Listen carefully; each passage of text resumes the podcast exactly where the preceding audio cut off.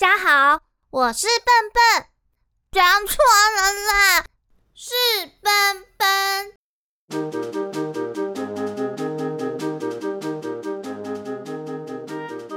欢迎收听笨笨小剧场。今天是想去精灵世界的人类公主第五集的故事哦，一起看看渊羽还会发生什么事情吧。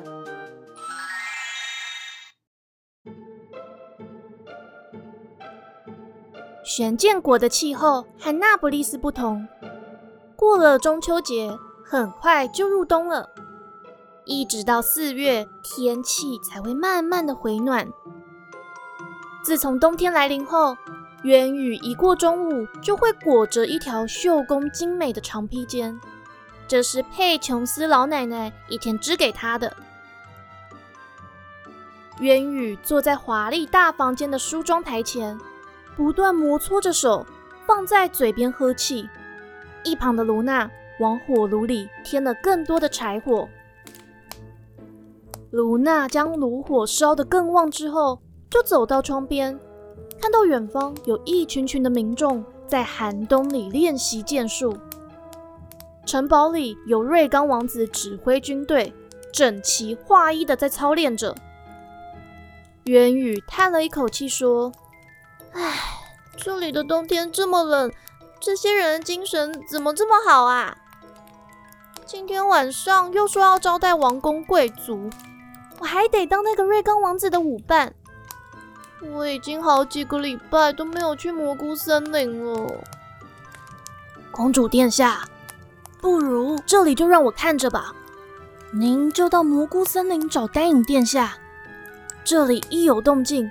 我就会通知您的。”卢娜说着，握了握别在领口的宝剑别针，渊羽胸口的翅膀链坠就闪着金色的光芒。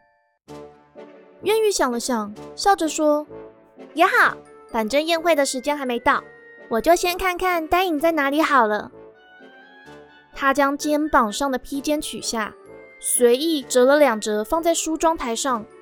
从衣橱的暗格里取出宝盒，卢娜将窗帘关好，对渊羽俯身鞠了躬，走出房间，守在门口。渊羽的房间位于王宫东北边的厢房，瑞刚王子特别请人仿照那不勒斯王宫的装潢，重新布置了一番。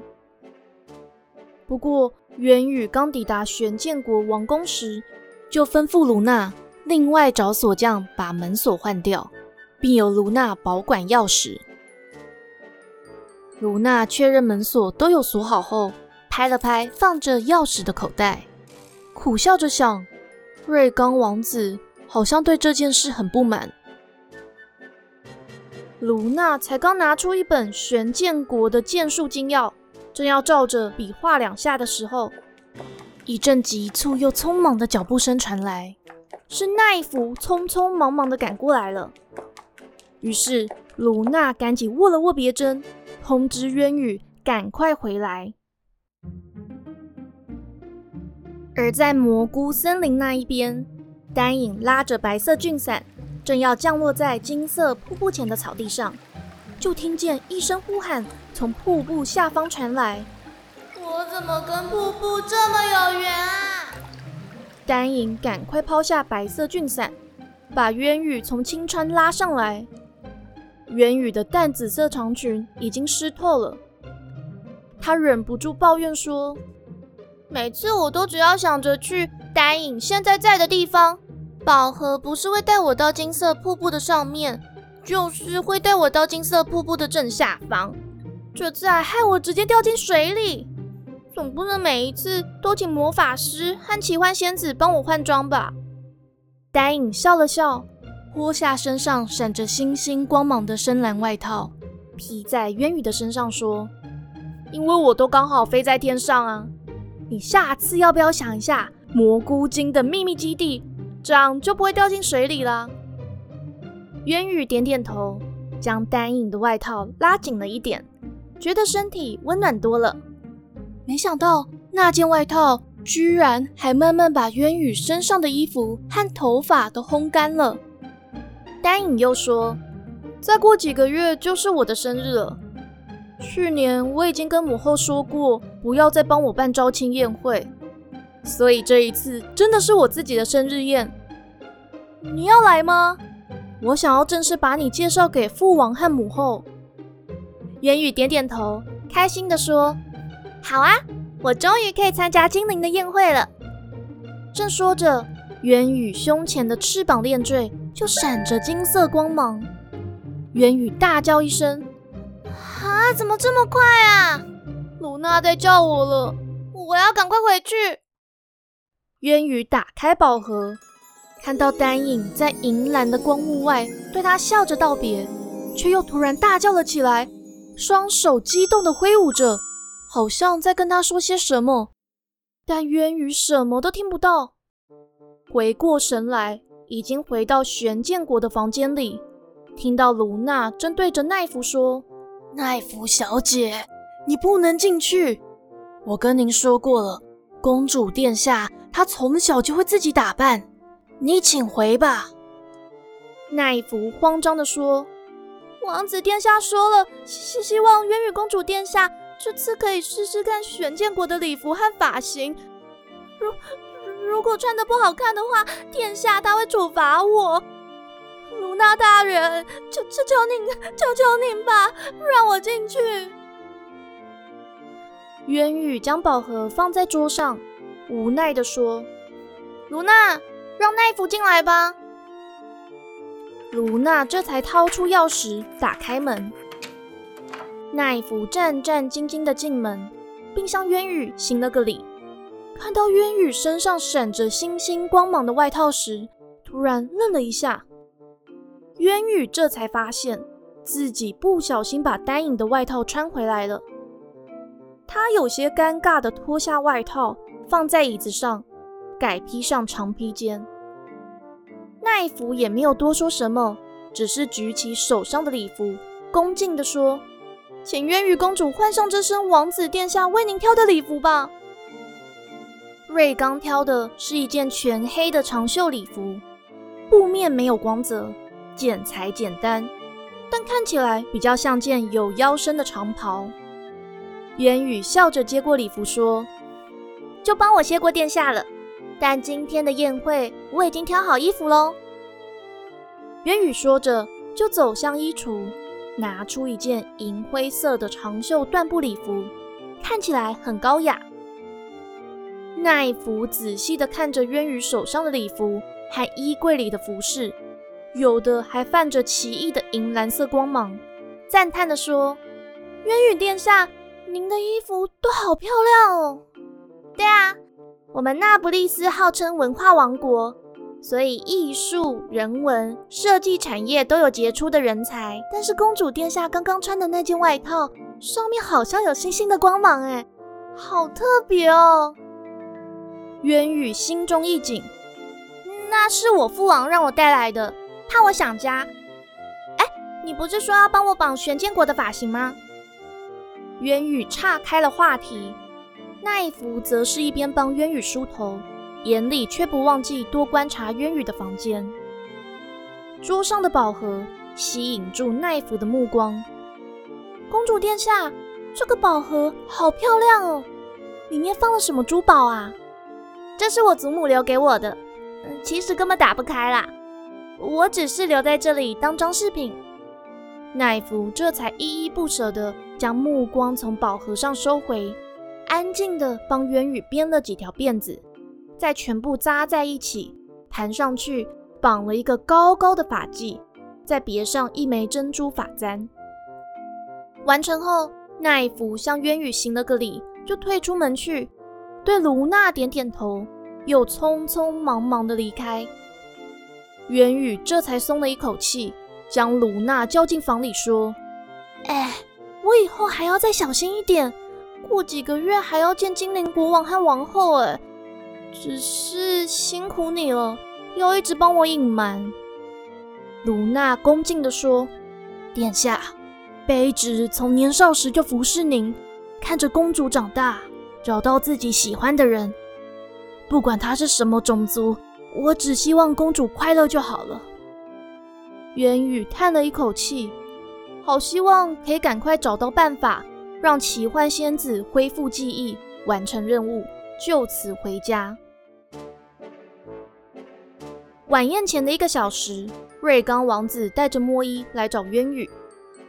瑞刚的脸色比以往还要阴沉，但看到渊羽这天主动走出房门迎接他，居然微笑了。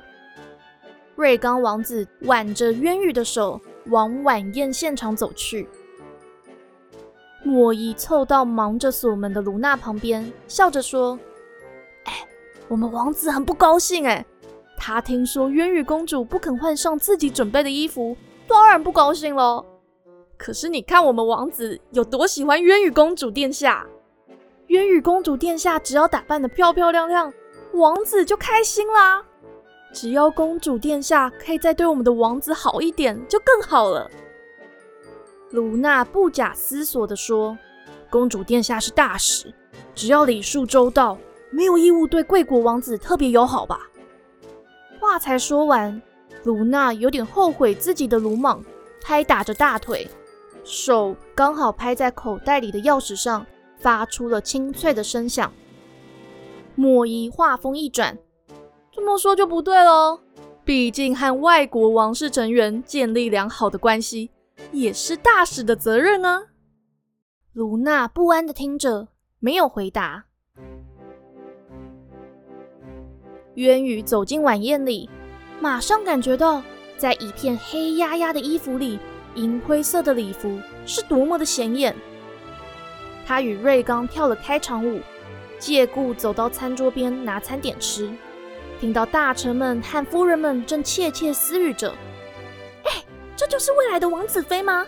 瑞刚王子和那不勒斯的渊羽公主成亲，还真是不错的组合啊！”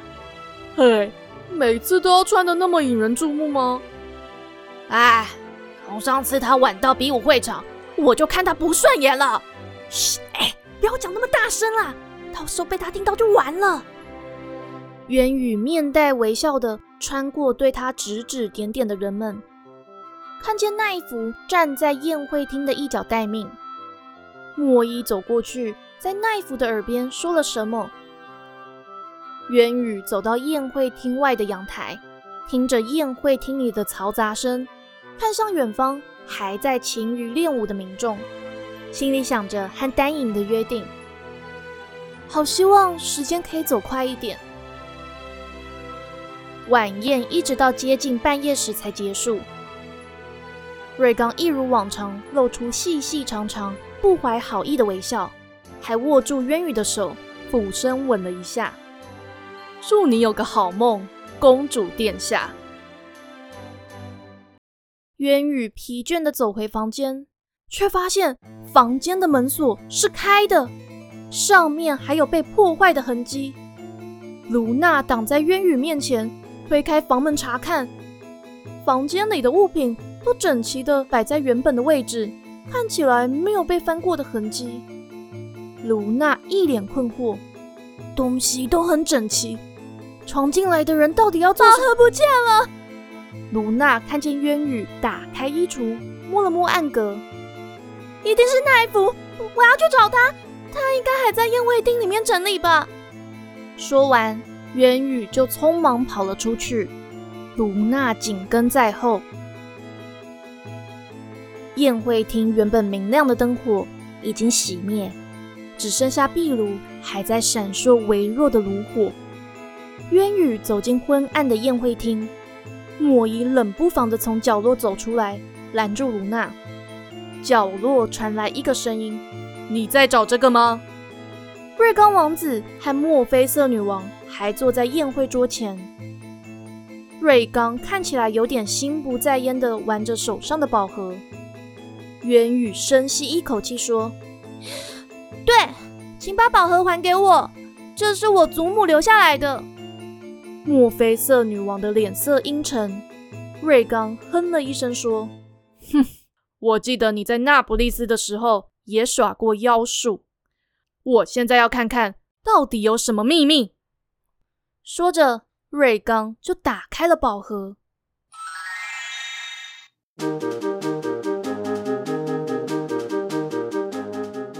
瑞刚打开了渊羽的宝盒，他会跟着到蘑菇森林吗？想知道后续，请订阅奔奔小剧场。这里也感谢留言给我的朋友们，你们的鼓励我都收到了。不过奔奔几乎是每周赶工制作节目，所以目前还是会以一周更新一次为主哦。有任何想法的话，也欢迎继续留言给奔奔，或是追踪我的 Facebook 粉砖和 Instagram 官方账号。奔奔会不定时分享与故事相关的有趣贴文哦。像是最近我还 po 了一篇那些在故事里出现的老师们，有兴趣的人可以去看看哦。那我们就下次见啦，奔奔小剧场下回待续。